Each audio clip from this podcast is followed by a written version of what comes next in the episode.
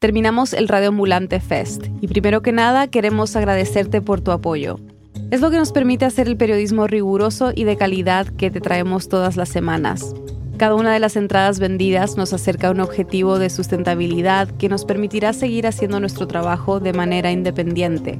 Ahora, tres semanas llenas de buenas reflexiones y aprendizaje terminan con una actividad gratuita. Nos vemos el 28 de mayo en nuestra tradicional fiesta virtual.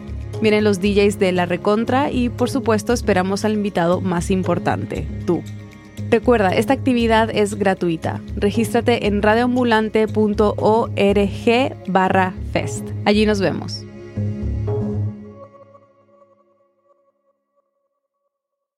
Una filtración inédita de un borrador de la Corte Suprema de Estados Unidos ha sacudido lo que era un derecho instalado en el país desde 1973 según un borrador que se filtró a la opinión pública a través del portal web político. El máximo tribunal anularía el derecho constitucional al aborto en Estados Unidos. Un fallo que anularía el dictamen del histórico caso Roe versus Wade. Que protege el derecho de las mujeres a interrumpir el embarazo. Hace 50 años que la Corte Suprema de los Estados Unidos reconoció el derecho constitucional al aborto. Ella es Lucy Ceballos entonces, ¿qué significa esto? ¿Vamos a regresar 50 años atrás en lugar de avanzar? Estamos hacia atrás, no se vale. Lucy es mexicana, pero vive en Texas hace 25 años. Soy la directora asociada de campo y abogacía del Instituto Nacional de Latinas por la Justicia Reproductiva, aquí en Texas. Quisimos conversar con ella porque en Texas el acceso al aborto es muy restrictivo, el más restrictivo de Estados Unidos, de hecho. En septiembre del año pasado se prohibió el aborto desde que se detecta algún latido, o sea, más o menos a partir de la semana 6 de embarazo.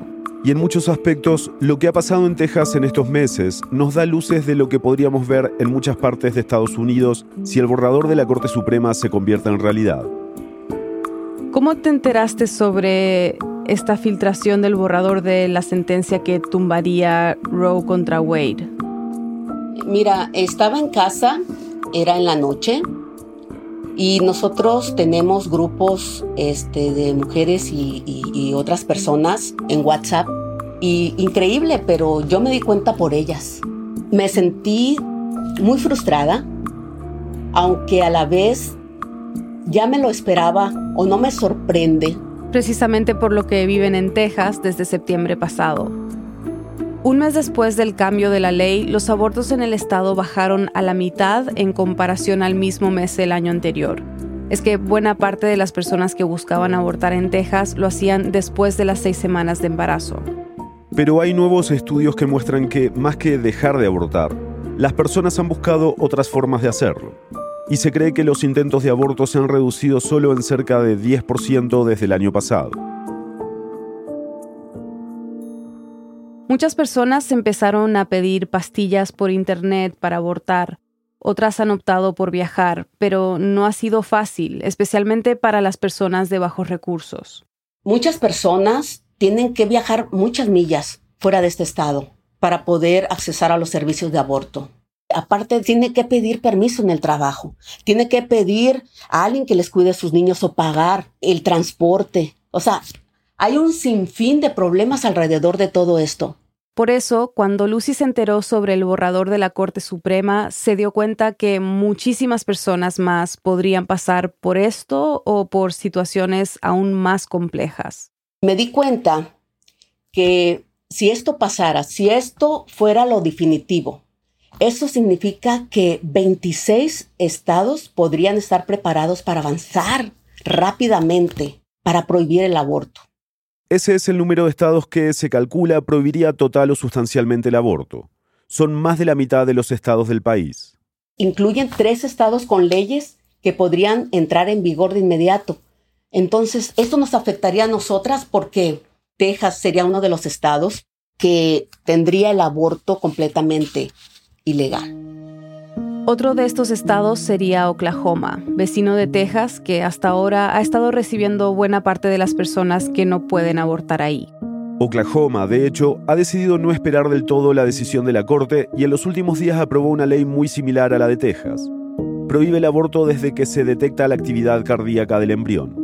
Con eso y lo que podría pasar en otros estados cercanos, las personas que viven en Texas y quieran abortar tendrían que viajar a Kansas o a Nuevo México.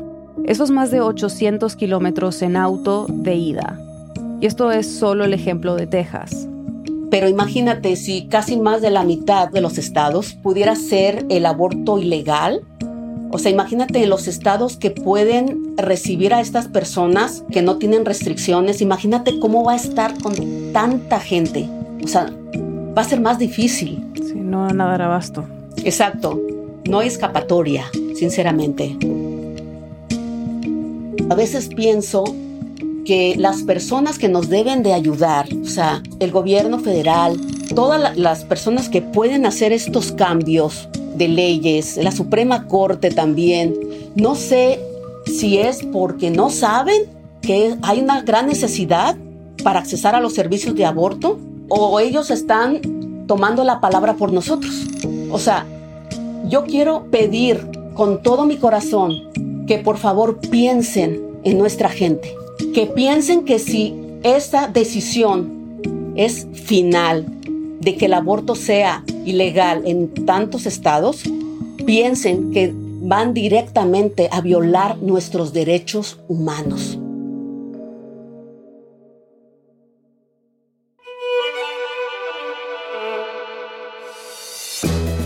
Bienvenidos a El Hilo, un podcast de Radio Ambulante Estudios y País News. Soy Eliezer Budasov.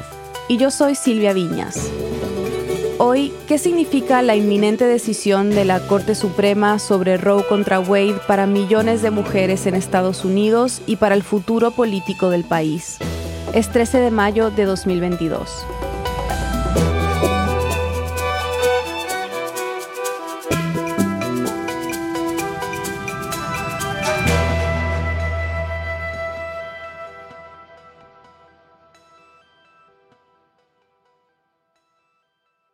Iker, ¿qué se sabe de la filtración del borrador de la Corte Suprema sobre el derecho al aborto? A ver, de la filtración se sabe poco. Se sabe que lo recibió eh, un periodista del político, eh, un periodista judicial eh, especializado en temas judiciales. Él es Iker Seis Dedos, corresponsal en Washington del diario El País. Nunca ha pasado en la historia del Tribunal Supremo que que se haya filtrado algo así. Todo el mundo está más o menos convencido de que ha debido de ser un asistente de los jueces. Los jueces trabajan, son nueve y tienen equipos que les ayudan a preparar los casos. Los mejores abogados del país, o muchos de los mejores cuando salen de las universidades, eh, trabajan un rato en, en el Tribunal Supremo y esto es un gran trampolín después para su carrera judicial. Ahora mismo, tres de los nueve jueces de la Corte Suprema son progresistas y los otros son conservadores. Tres fueron designados por Donald Trump. Este verano, cuando se retire uno de los jueces progresistas, una nueva jueza liberal tomará su lugar. Ketanji Brown Jackson. Pero la decisión sobre Roe contra Wade se votaría antes de eso y la ventaja conservadora se mantendría en seis. Según la publicación de Político, cinco de los nueve jueces estaban dispuestos a votar a favor de tumbarlo. Al día siguiente de la filtración, el presidente de la Corte Suprema, John Roberts, admitió que el borrador filtrado era auténtico pero no definitivo. Roberts también puso en marcha una investigación para determinar de dónde exactamente viene la filtración. No se sabe con seguridad el motivo detrás de esta filtración, pero Iker nos mencionó dos teorías para favorecer a los demócratas que no andan muy favorecidos de cara a las elecciones de noviembre y para enfervorizar un poco a las masas demócratas. Y la otra, que es la que está tomando yo creo más fuerza en los últimos días, es que algún asociado de algún juez conservador quisiera fijar esa foto, es decir, para que ya todo el mundo supiera en qué punto está cada cual, porque se ve que hay dos de ellos, Brett Kavanaugh y Amy Coney Barrett, que los dos los puso Trump, ahí parecía que tenían más dudas de si desdecirse con respecto a lo que habían dicho cuando pasaron por el trámite de ser aprobados por el Senado, ¿no? que ahí dijeron que no venían con idea de tumbar precedentes. ¿no? En este caso ya a la primera la los han tumbado. O sea, esta teoría dice que el motivo de esta filtración es dejar claro cuál es la posición de estos cinco jueces conservadores en este momento. Entonces, al momento de la sentencia definitiva, les será más complicado cambiar de opinión. Ahora que se ha sabido esto, pues va a ser difícil que cambien de idea, o al mismo tiempo quizá los que sea más fácil, ¿no? Porque con la presión que puedan estar recibiendo estos días, y me imagino que dentro del tribunal, que, donde la noticia de la filtración ha debido caer pues como, como una bomba, ¿no? Para que quede claro, ¿qué es lo que causó tanta conmoción del contenido de este borrador? Bueno, eh, realmente la argumentación es bastante mm, moralizante, ¿no? Yo creo que eso es lo que más ha molestado. La idea es que en realidad lo que están viendo es un caso en el que se ve la constitucionalidad de una ley de Mississippi que fija en 15 semanas el límite para practicar un aborto. O sea, este borrador que se filtró no viene de la nada. El caso que ha empezado este debate proviene de la impugnación de una ley en el estado de Mississippi que pretende cambiar el límite para abortar de 23 a 15 semanas. Ellos podían haberse eh, conformado con reducir esas 23 semanas actuales a las 15 o incluso a, menos, pero han aprovechado la primera oportunidad, de hecho han cogido este caso realmente como una oportunidad para cumplir los sueños de los republicanos del último medio siglo, que es tumbar el aborto, ¿no? Iker cree que la argumentación que más ha molestado o sorprendido de este borrador es la que dice que el aborto no está en la Constitución. Obviamente el aborto no está en la Constitución. Ellos, los jueces que van a votar, los cinco jueces que van a votar a favor de tumbar la sentencia de Roe contra Wade, previsiblemente, son jueces de estos de una escuela que se llama originalista, ¿no? Es decir, que los jueces tienen que interpretar la Constitución como la redactaron los padres fundadores. Que si algo no está en la Constitución, como el aborto, ellos no pueden interpretarlo para cambiarlo. Pero hay otras cosas que tampoco están allí y que la Corte Suprema ha cambiado con diferentes sentencias no estaba el hecho de que los hombres de color y mujeres de color pudieran votar, no está el hecho de, que las mujeres pudieran votar, muchas cosas que no, que no estaban ahí contempladas y que forman parte del ordenamiento jurídico estadounidense y que, que no parece que vayan a, a revertirse. ¿no? Algunos expertos temen que con este razonamiento se pueda sentar un precedente para que la Corte Suprema tumbe otros derechos civiles, como el matrimonio igualitario. Estos derechos civiles, como el aborto, involucran libertades personales y aunque no se mencionan en la Constitución, se infieren por una enmienda, la 14, que limita que el gobierno le quite libertades personales a las personas injustamente. Las Cortes han interpretado que esto implica un derecho a la privacidad y la autonomía personal sobre las decisiones que tienen que ver con el cuerpo y las relaciones personales. Yo he hablado mucho estos días con activistas a favor del aborto hay una que es de las más referentes en Estados Unidos que se llama Mary Ziegler, que es una historiadora experta en el derecho reproductivo y su traslación en el tema legal en Estados Unidos y ella me decía que eso, que mm, sobre todo los tres jueces que nombró Trump y los dos que ya estaban, son tres jueces que se comportan casi como guerreros culturales, ¿no? Parece ser que están dispuestos a coger todas las guerras culturales y a pronunciarse. Y ahora mismo hay muchas guerras culturales en marcha en Estados Unidos. Después de la pausa, ¿cuáles serían las consecuencias si se tumba Roe contra Wade? ¿Y qué nos dice esta filtración del momento político que vive Estados Unidos? Ya volvemos.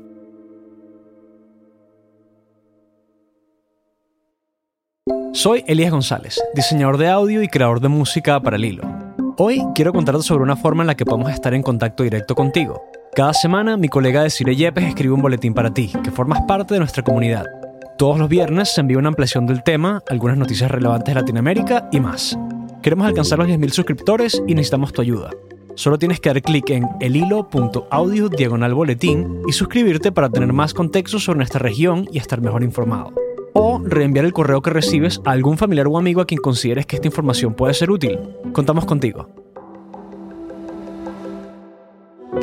México se ve golpeado por la violencia sexista y el machismo. Recientemente esto ha alcanzado un pico y se ha notado gracias a la difusión periodística y la indignación que miles han expresado en las calles. El epicentro de la crisis de desapariciones y feminicidios tiene su punto base en Nuevo León, un estado al norte del país. ¿Cómo sobreviven las mujeres entre violencias domésticas, del crimen organizado, la militarización y la inoperancia del Estado? Escucha nuestro episodio 107 llamado Desaparecidas y Asesinadas, el interminable duelo mexicano. Búscalo en el hilo.audio o en tu app de podcast favorita.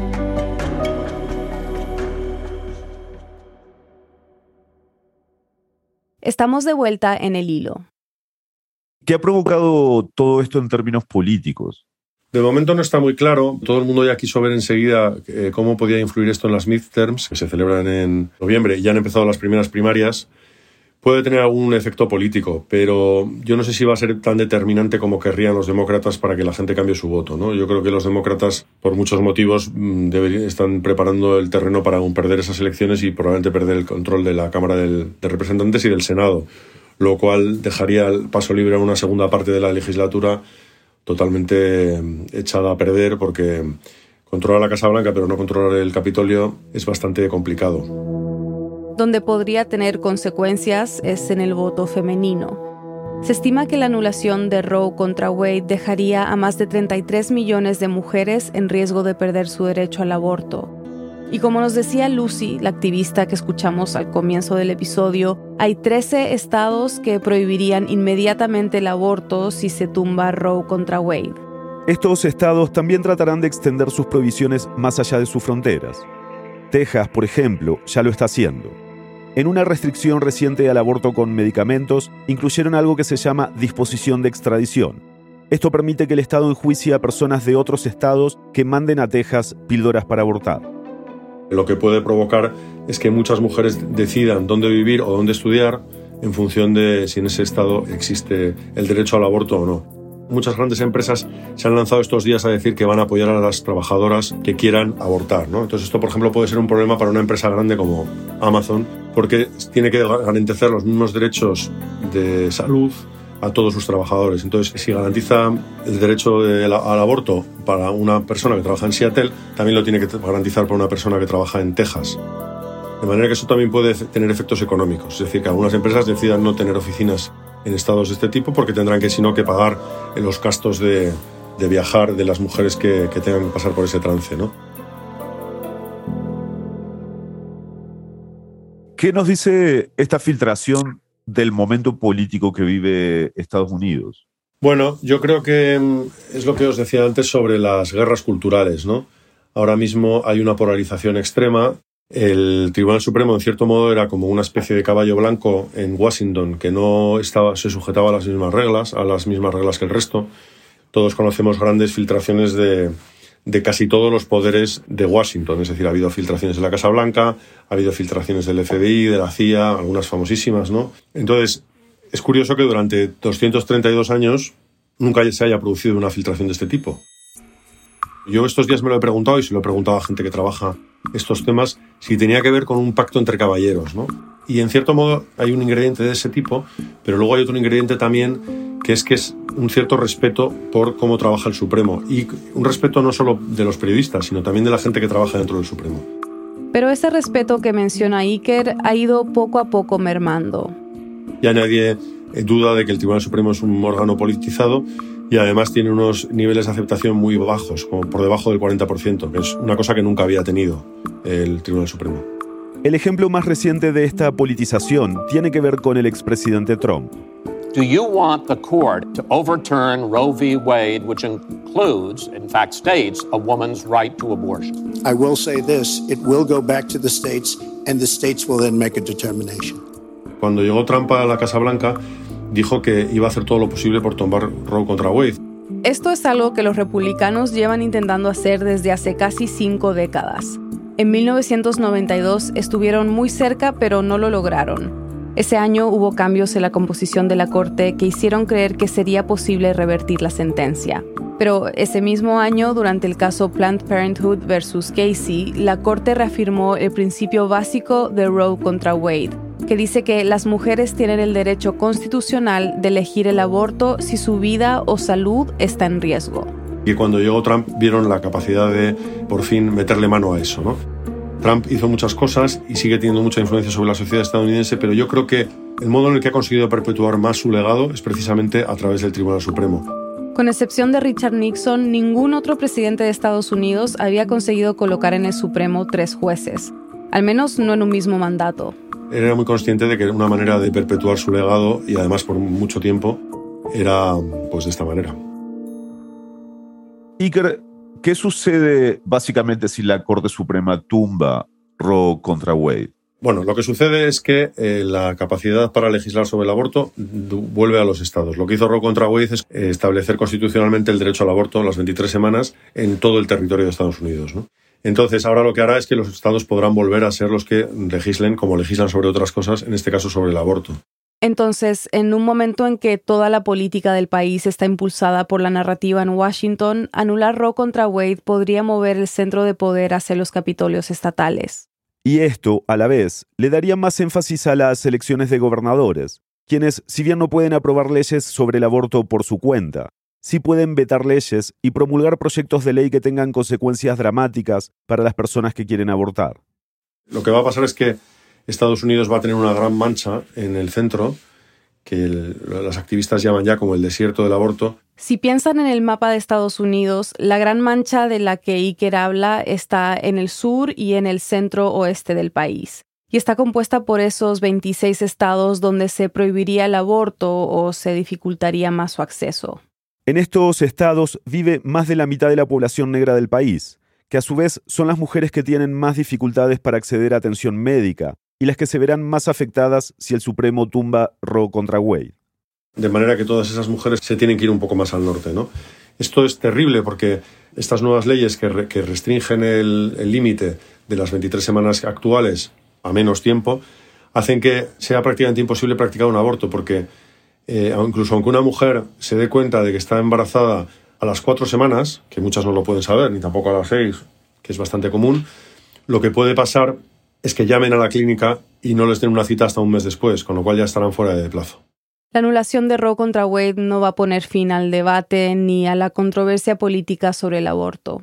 De hecho, podría convertirse en el tema dominante en todas las elecciones a venir, desde el Congreso hasta las legislaturas estatales. Bueno, esto que está pasando con el aborto no es un caso aislado, ¿no? Es como el punto final de una ola que estamos viendo de prohibición de libros que los conservadores no quieren, digamos, que se enseñen, de, digamos, también prohibir lo que se puede enseñar y lo que no se puede enseñar. Y entonces, ¿qué dice todo esto para el futuro de la democracia en el país? ¿no? Bueno, yo pienso que, que todas estas oleadas, casi todas vienen de los mismos lugares, ¿no? Eh, hay como una oleada muy conservadora que se concentra en esos estados, normalmente del sur de Estados Unidos, frente a, lugares en los que se vive de otra manera completamente distinta. ¿no? Entonces, la pelea que hay ahora mismo en Estados Unidos es esa, entre unos y otros. Es difícil pensar en Estados Unidos y más ahora como en una cosa monolítica. Es un país muy grande, con gente con sensibilidades muy diferentes. Curiosamente, encuesta tras encuesta tras encuesta en estos 50 años, siempre sale que la gente está favorable a algún tipo de derecho al aborto. Quizá no estén favorables a las 23 semanas, muchos, quizá estén más en el plazo del primer trimestre, pero están están de acuerdo en un 70%, según las últimas encuestas, en que tiene que haber algún tipo de derecho al aborto. Entonces, políticamente es un tema muy complicado y que enfrenta mucho a la gente en Estados Unidos y lo va a seguir haciendo tumbar un precedente que está arraigado en las costumbres de tanta gente de 50 años es una decisión muy marcada, ¿no? Es más, siempre es más fácil seguir haciendo las cosas como se venían haciendo que cambiarlas de esa manera tan drástica, ¿no? Pues aún así, estos jueces están convencidos de hacerlo.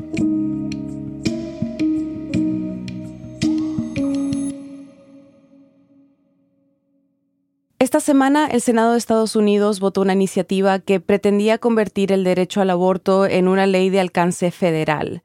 Para aprobarla se necesitaban 60 votos y solo se consiguieron 49 de los 50 votos demócratas.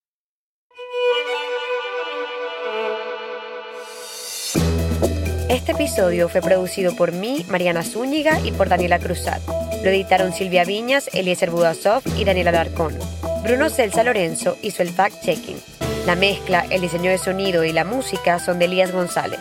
El resto del equipo de El Hilo incluye a Inés Renique, Denis Márquez, Samantha Proaño, Paola Leán, Elsa Liliana Ulloa y Camilo Jiménez Santofimio. Daniel Alarcón es nuestro director editorial. Carolina Guerrero es la CEO de Radioambulante Estudios. Nuestro tema musical lo compuso Pauchi Sasaki. El Hilo es un podcast de Radioambulante Estudios y Vice News. Gracias a quienes han unido a Deambulantes, nuestras membresías. Dependemos de miembros como ustedes para garantizar el tipo de periodismo que hacemos en el hilo. Si este podcast te ayuda a entender mejor lo que ocurre en América Latina, considera hacer una donación hoy. Sin importar el monto, tu contribución nos ayudará a garantizar nuestro periodismo riguroso e independiente. Súmate tú también en el hilo.audio slash apóyanos. Muchas gracias. Y para estar al tanto de las noticias más importantes de la región y de cómo se desarrollan esta y otras historias que cubrimos, síguenos en nuestras redes sociales. En Twitter y en Instagram nos encuentras como El Hilo Podcast. Gracias por escuchar.